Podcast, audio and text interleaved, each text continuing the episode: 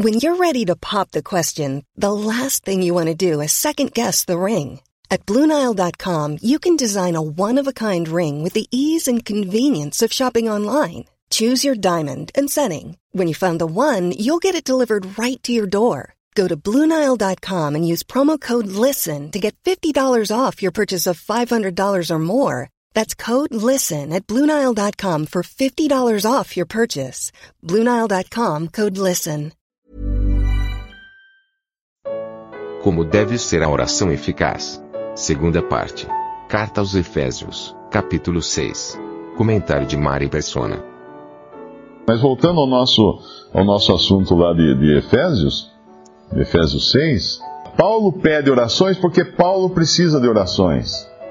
Paulo é um que fala num determinado momento, numa carta, que ele se desesperou até da própria vida. De tanto sofrimento, de tanta perseguição, de tanta oposição, de tantas prisões, tantas chicotadas que ele levou, e ele se desesperou, era um homem como nós. Quem, quem não. Ele fala, quem não, não se desespera, que não me desespera, alguma coisa assim. Tem um versículo que ele fala, ele, ele se coloca na, na condição de qualquer ser humano comum, né? Uh, uh, parafraseando aqui, quem não, quem não chora que eu não chore, né? Quem não, não se desespera que eu não me desespere, ou coisa assim. Paulo, um ser humano. Então, para que ele pudesse exercer o seu ministério, ele pedia orações aos irmãos. Porque ele não era o Senhor Jesus. Ele era Paulo, ele era um homem, um vaso que Deus precisou colocar, permitir que fosse colocado nele um espinho na carne, para que ele não se gloriasse das visões que ele tinha tido. Porque ele ia se gloriar, porque ele, ele, ele era o Paulo, era um homem como nós, como qualquer um de nós. E aqui ele fala que ele pede orações para que no abrir da boca, ou seja, Paulo podia ser um homem versado, Paulo podia ser um homem inteligente, um homem culto, como ele era realmente, mas no abrir da boca dele, nas coisas de Deus, ele precisava ter a direção do Espírito de Deus. Caso contrário, seria a inteligência de Paulo, seria o discurso de Paulo, a oratória de Paulo. Não seria algo vindo do Espírito de Deus. A palavra com confiança para fazer notório o mistério do Evangelho, fazer claro, evidente o mistério do Evangelho. Pelo qual, isso aqui é interessante, pelo qual sou embaixador em cadeias. Como assim embaixador em cadeias? Ele era um embaixador preso. Deus havia permitido que ele ficasse preso no lugar onde ele deveria representar Cristo.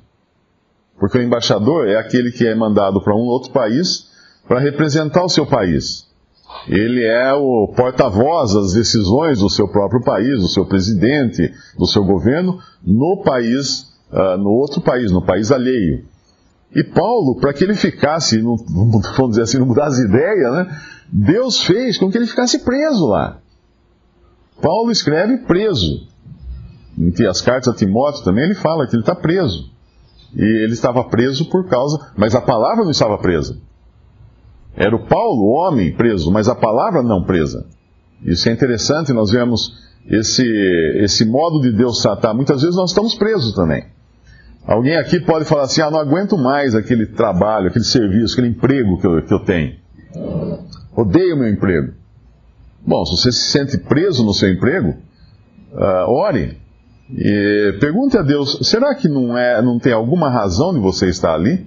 Será que não foi ali que Deus colocou você preso para que você pudesse testemunhar dele naquele meio, que de outra forma você já teria caído fora dali? Será que Deus não nos coloca, às vezes, em circunstâncias sem as quais nós não teríamos a, a, a condição de testemunhar de Deus, testemunhar de Cristo? Quantos que, que, que ficam doentes vão parar no hospital, e é no hospital, na cama, no hospital, que ele vai testemunhar de Cristo para a pessoa ao lado, ou para o médico, ou para a enfermeira. Quantos nós sabemos que acontece isso, que, que, ocorre isso? Deus coloca circunstâncias na nossa vida para que nós possamos testemunhar dele. A palavra não fica presa, ele está preso, mas a palavra não está presa, ele fala numa outra passagem. E sou embaixador em cadeias para que possa falar dele livremente, preso, porém, livremente, como convém falar. E depois ele fala uma outra coisa que é interessante também. Ora, para que vós também possais saber dos meus negócios, isso aqui pode ser traduzido também, possais saber de como tenho vivido ou como tem, as coisas têm andado a meu respeito, e o que faço, as coisas que eu faço, Tíquico, Tíquico, irmão amado e fiel ministro do Senhor, vos informará de tudo, o qual vos enviei para o mesmo fim, para que saibais do nosso estado e ele console os vossos corações. Isso aqui é interessante. Nós, nós temos uma tendência, às vezes, de receber um relatório de um irmão que sai na obra do Senhor e lemos aquilo e pensamos assim: ah, ele está querendo se gabar né, de tudo que ele fez, de quanto quantos folhetos ele distribuiu, ou para quantas pessoas ele pregou a palavra, ou de quantas assembleias ele visitou, né? Isso é querendo se gabar. Ele devia não, nem, nem falar essas coisas, né? Mas é, é bíblico. Paulo está mandando aqui um irmão para ir lá contar para os irmãos o que Paulo estava fazendo. O que era isso? Um relatório. Olha, está tá sendo isso, ele está fazendo isso, ele está falando essas coisas, ele está pregando para essas pessoas, tais pessoas se converteram, tais pessoas entenderam a palavra, assim, assim, assim. Por quê? Porque aí os irmãos podem orar com inteligência. Então, quando nós trazemos, por exemplo, nas reuniões de, de oração, nós trazemos uh, necessidades dos irmãos, de irmãos, isso inclui também informarmos as coisas que temos feito na, na, na seara de Deus, para que os irmãos orem. É, obviamente a nossa carne sempre, vai pensar assim, ah, está se gabando, né? Está se, tá se orgulhando. Mas se tiver, e também pode estar, o Senhor vai tratar disso com a pessoa. Mas naquilo que diz respeito à obra de Deus, aos interesses de Deus na terra, nós devemos orar. Nós devemos conhecer e nós devemos orar. É uma falsa humildade. Por exemplo, eu saí, vamos dizer, eu vou, fui lá para um determinado país pregar o evangelho e o senhor converteu uma série de pessoas e aí eu volto e falo assim, ah, não vou falar nada porque vai, os irmãos vão pensar que eu estou me gabando disso. Está errado. Está errado. Primeiro, porque muitos devem ter orado por isso. E, obviamente, ficarão muito contentes de saber que o Senhor atendeu suas orações nesse sentido e proveu para que eu fosse a tal e tal lugar, para que eu fizesse isso e aquilo.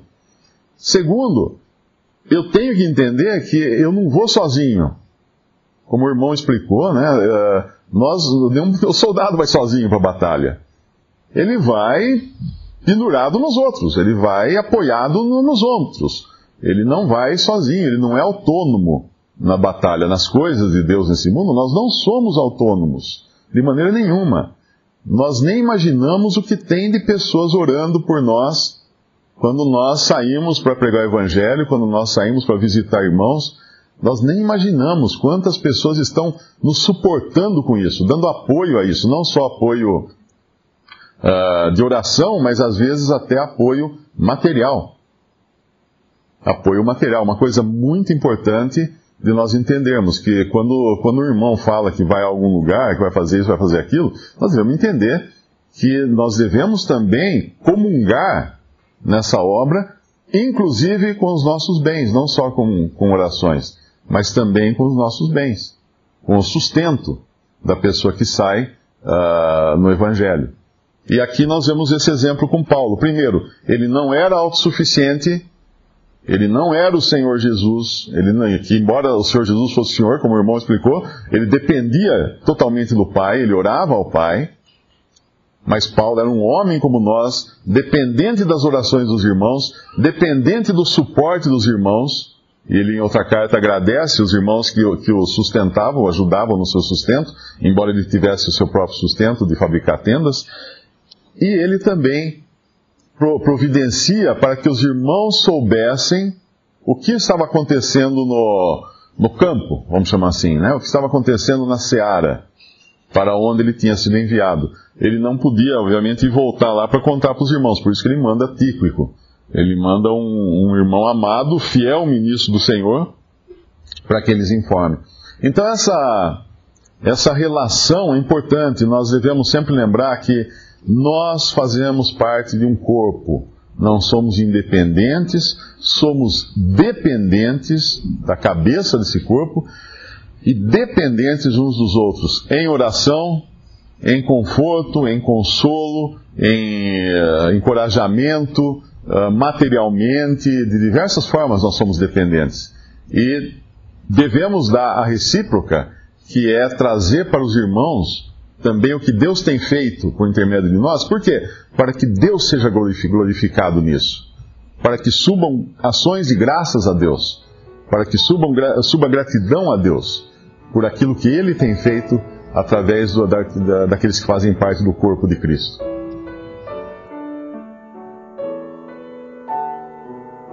Visite respondi.com.br. Visite também 3minutos.net.